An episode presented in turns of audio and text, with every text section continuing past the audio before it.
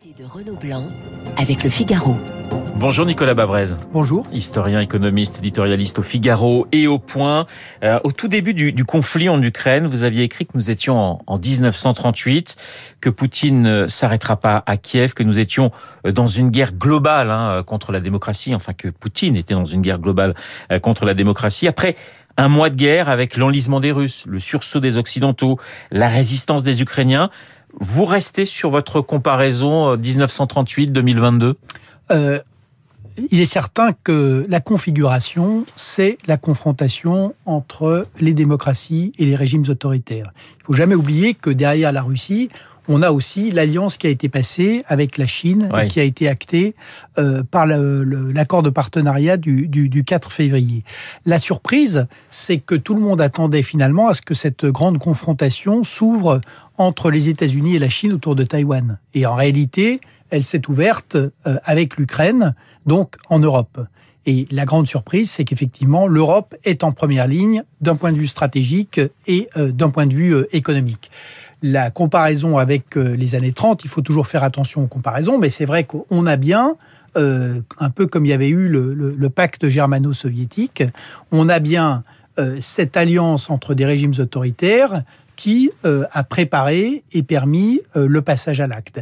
Et l'autre élément de comparaison avec les années 30, c'est qu'on a quand même eu une course à la guerre que les démocraties euh, ont volontairement refusé de, de voir. C'est-à-dire que avant cette invasion de l'Ukraine, euh, eh bien, il y a eu euh, la Géorgie, il y a eu euh, la Crimée, il y a eu la Syrie, il y a eu les, interventions russes également en Libye et en Afrique, et à chaque fois avec un discours qui annonçait le stade, le stade suivant. Mais qu'est-ce qui vous étonne le plus depuis un mois? C'est ce sursaut justement des, Occidentaux, c'est le courage des Ukrainiens, ce sont les erreurs stratégiques des Russes? Alors, le, incontestablement, enfin, euh, Vladimir Poutine pensait que euh, c'est pour ça qu'il avait appelé ça une opération militaire spéciale, que Oui. les choses seraient réglées en trois jours. Ça n'est pas du tout le cas. Donc, euh, il a clairement sous-estimé la résistance des Ukrainiens. À force, il a été pris par ses propres mensonges, c'est-à-dire qu'à force d'expliquer que l'Ukraine n'était pas un peuple, n'était pas une nation, qu'il n'y avait pas d'État, il a fini par y croire, sauf que c'est faux et que, y compris des Ukrainiens russophones, sont prêts à se battre pour défendre euh, leur pays. L'armée russe a montré euh, clairement des, des failles euh, béantes, euh, des problèmes de, de communication, des problèmes de logistique, des problèmes de coordination et surtout, ce qu'on voit aujourd'hui, c'est que le moral des troupes russes est complètement effondré, alors que euh, côté ukrainien, ça n'est pas du tout le- la même chose. Nicolas Bavrez, Poutine, comme le dit Joe Biden, c'est un boucher? Je crois que euh, il faut se garder, euh, si vous voulez, on est dans une crise qui est une crise géopolitique très profonde et très dangereuse.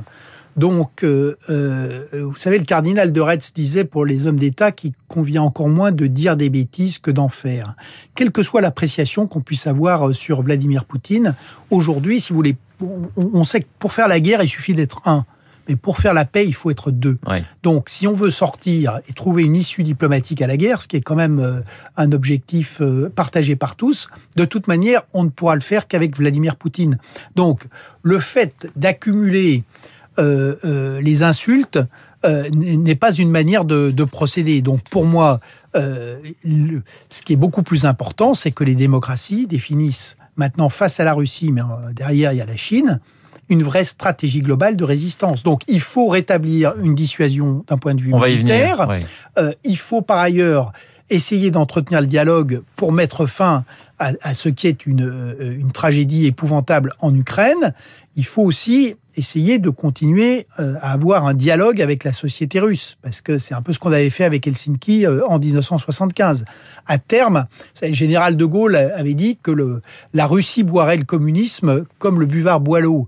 On peut espérer qu'à terme, la Russie boira le poutinisme comme le buvard boit l'eau. Encore faut-il que les démocraties ne, soient- se- se- ne se soient pas effondrées entre-temps. Mais vous dites justement sur les démocraties qu'elles comportent d'immenses faiblesses, mais aussi de, de formidables ressources pour se réinventer.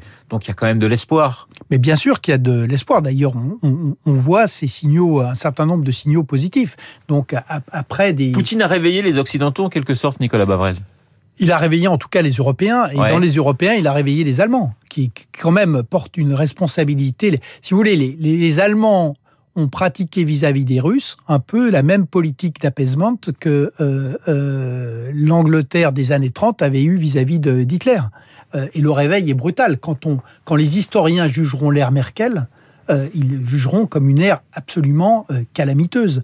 Être sorti du nucléaire, s'être mis complètement dans la main du, gaz russe, avoir complètement sous-estimé euh, qui était Vladimir Poutine, avoir pratiqué un mercantilisme absolument qui, qui, allait presque jusqu'au cynisme, c'est quelque chose qui aujourd'hui se paie très cher pour l'Allemagne, mais aussi pour l'Europe. Alors justement, vous êtes à la fois historien et économiste. Il faut couper le gaz russe?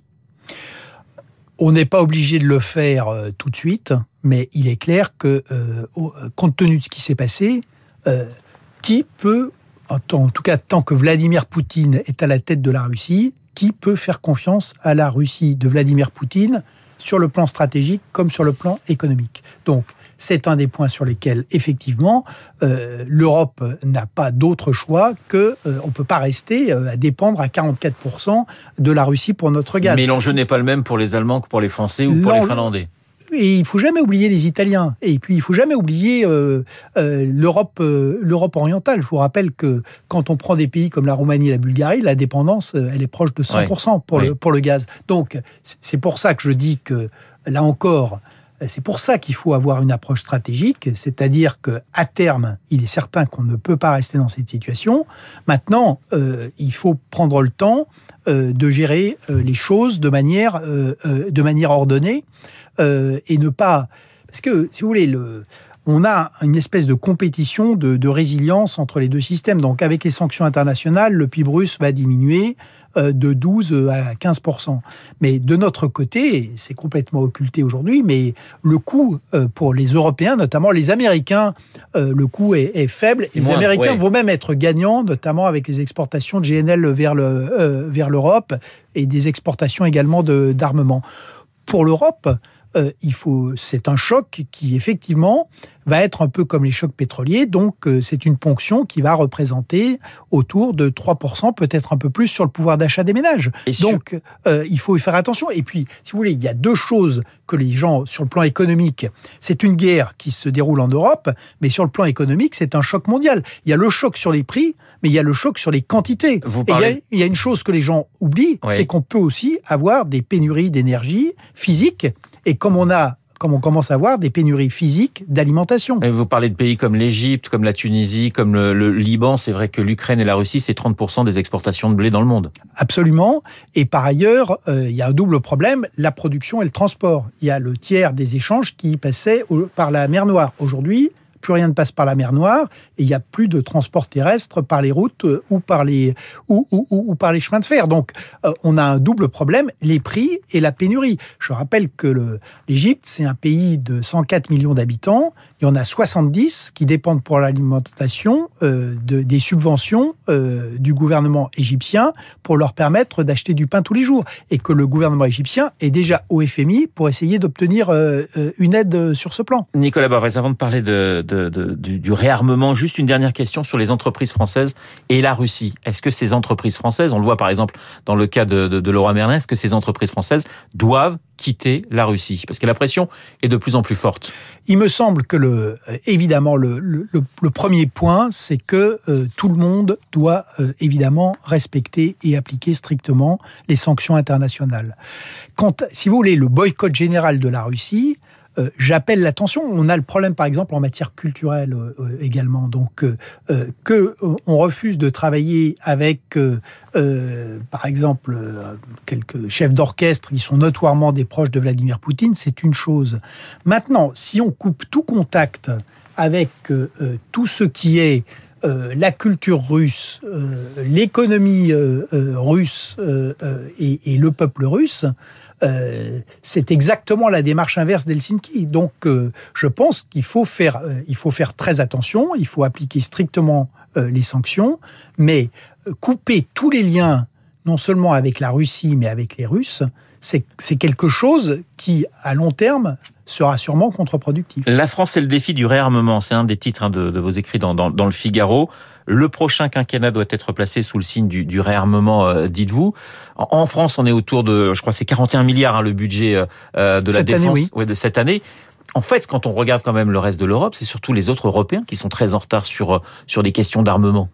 Alors euh, pas tous, mais effectivement une, bonne part, et, notamment le, bah, il y a un énorme maillon faible qui est l'Allemagne, puisque l'Allemagne non seulement le budget était très faible, donc euh, il était longtemps autour de 1, 1, 2, il a été remonté à 1,5, mais surtout le euh, l'armée allemande est dans un, niveau de, de défaut d'équipement, de défaut d'entraînement euh, qui est euh, extrêmement préoccupant. Donc les Allemands ont décidé de réarmer massivement 100, milliards d'euros sur 5 ans, donc ce qui est un effort considérable. et, d'une manière générale, donc il y a effectivement... et le quinquennat, quel que soit le président ou la présidente en France, il faudra développer le, secteur de la défense. Parce que euh, donc la France n'est pas évidemment dans la situation de l'Allemagne. On a continué, on a été de fait plus responsable, donc euh, on a continué à entretenir la dissuasion nucléaire. On a un modèle complet d'armée, mais c'est une armée un peu euh, bonsaï. On a on a continué à faire des opérations, donc il y a une vraie compétence. Mais si vous voulez, notre armée, les principes qu'on avait fixés depuis euh, la fin de la guerre froide, c'est-à-dire le premier principe, c'était qu'il n'y avait plus de péril sur le continent européen, on avait une dissuasion qui était coupée euh, euh, de, de l'armée conventionnelle, et on avait une armée conventionnelle qui a été faite pour faire des opérations extérieures, notamment en Afrique, et pour faire du combat asymétrique contre le terrorisme. On n'a pas du tout une armée qui est faite pour de, de la haute intensité. Je donnerai juste un chiffre, si vous voulez. La haute intensité aujourd'hui, dans les contrats opérationnels, c'était 15 000 hommes qu'on pouvait mobiliser en 6 euh, mois. Et l'armée française, elle a 200 chars. Les Russes ont donc mis 150 000 hommes en Ukraine, ils ont perdu 1200 blindés euh, en, un mois. Donc la haute intensité, qui est un combat extrêmement violent, euh, ample, sur tous les milieux, on n'a plus la maîtrise du ciel et de on n'est plus seul dans le, le ciel, dans l'espace, etc. ça, aujourd'hui, on n'est pas capable de le faire. Et donc, il va falloir remettre tout ça à niveau, et ça veut dire, grosso modo, un point de PIB en plus pour combler, euh, pour combler nos lacunes en matière de matériel, en matière de volume des forces, en matière d'entraînement, en matière de munitions. Dernière question, il nous reste quelques secondes. Vous parliez de 1938. Quand est-ce qu'on sera en 1945 Parce que c'est quand même ce qu'on souhaite, la reconstruction d'une manière générale. Oui, mais ça, va prendre du temps. Si vous voulez, le Raymond Aron disait Je crois à la victoire finale des démocraties à une seule condition, c'est qu'elles le veuillent. Et donc, euh, le problème aujourd'hui, c'est que après plusieurs décennies où on a commis énormément d'erreurs avec les dividendes de la paix, on a désarmé non seulement sur le plan militaire, mais sur le plan économique, sur le plan politique, sur le plan civique. Aujourd'hui, ce qu'il faut comprendre, c'est que la haute intensité, c'est toute la nation. Le réarmement, il n'est pas seulement militaire, il est économique, il est euh, politique, il est intellectuel, il est moral. Merci Nicolas Bavrez d'avoir été ce matin dans le studio de Radio Classique, historien et Je vous souhaite une excellente journée. Il est 8h28. Dans un instant, nous allons retrouver Charles Bonner.